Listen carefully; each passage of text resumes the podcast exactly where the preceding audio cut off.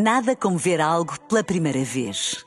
Porque às vezes, quando vemos e revemos, esquecemos-nos de como é bom descobrir o que é novo. Agora imagine que viu o mundo sempre como se fosse a primeira vez. Zais. Veja como se fosse a primeira vez. Na rádio, no digital, em podcast. Música para sentir, informação para decidir.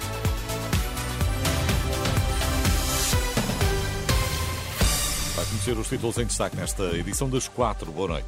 Boa noite. O líder do PSD está a ser investigado por eventuais benefícios fiscais. A Associação Portuguesa de Imprensa pede medidas urgentes para os órgãos de comunicação social. A abrir a informação de que pelo menos duas pessoas morreram e sete ficaram feridas na sequência de um tiroteio esta noite na Trafaria, em Almada. Segundo a GNR, avançou a agência Lusa, em causa estará um desacato entre vários indivíduos. Os feridos foram transportados para o Hospital Garcia de Horta, em Almada. A Procuradoria-Geral da República está a investigar benefícios fiscais a Luís Montenegro. Em causa está alegada concessão indevida pela Câmara de Espinho à habitação do líder do PSD. De acordo com a informação confirmada à Renascença pelo gabinete de Lucília Gago, o inquérito foi aberto na sequência de uma denúncia anónima e ainda não há arguídos. Luís Montenegro já reagiu. Numa nota enviada à Renascença, diz desconhecer a denúncia, mas diz que é uma excelente oportunidade para encerrar de vez o assunto relacionado com a construção da casa em Espinho. Montenegro garante que não teve qualquer tratamento especial. O líder do PSD vai falar hoje sobre o caso numa conferência de imprensa que está marcada para a uma da tarde na sede do partido no Porto. No ano marcado por sucessivos constrangimentos em serviços de obstetrícia e maternidades, foi nos hospitais privados que mais aumentou o número de nascimentos.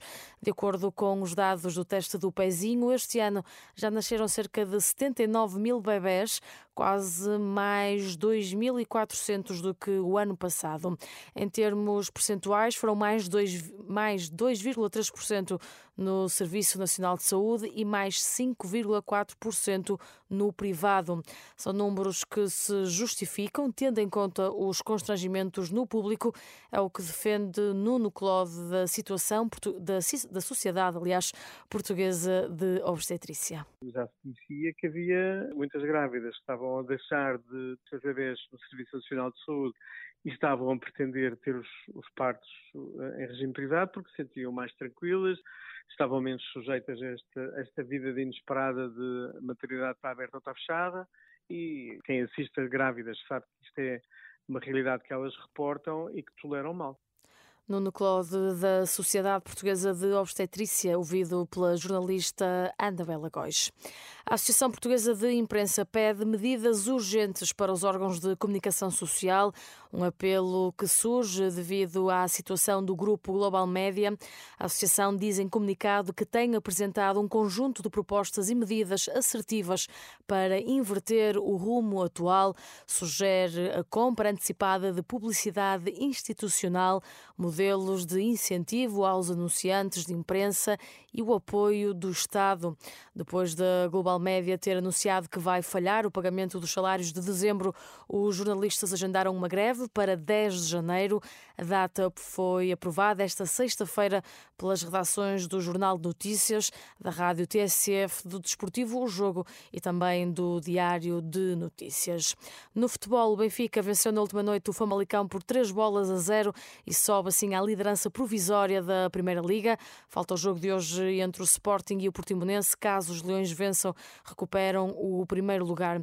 No final do encontro de ontem, na luz, o técnico dos encarnados, Roger Schmidt, reconheceu que a equipa conseguiu a vitória através de contra-ataques eficazes. Acho que controlámos bem o jogo.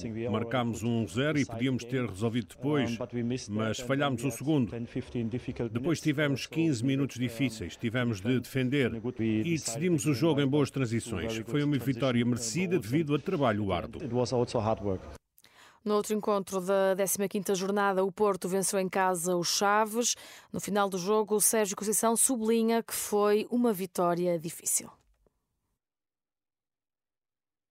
Não é fácil, as equipas organizam-se bem defensivamente, têm jogadores que no momento da transição uh, são fortes, qualquer equipa do, do nosso campeonato, uh, e é preciso ser, ser equilibrado naquilo que é o nosso atacar a baliza do adversário e defender a nossa. Porque depois no fim, com um futebol espetáculo, com mais gols e sair daqui com empate, acho que ninguém gostaria porque nós estamos habituados a ganhar. O rescaldo do treinador do Porto depois da vitória frente aos Chaves por uma bola a zero. Hoje é vez do Sporting entrar em campo frente ao Portimonense. A partida está marcada para as oito e meia da noite. Tem relato aqui na Renascença e acompanhamento ao minuto em rr.pt. Nada como ver algo pela primeira vez. Porque às vezes, quando vemos e revemos, esquecemos-nos de como é bom descobrir o que é novo. Agora imagine que viu o mundo sempre como se fosse a primeira vez. Zais. Veja como se fosse a primeira vez.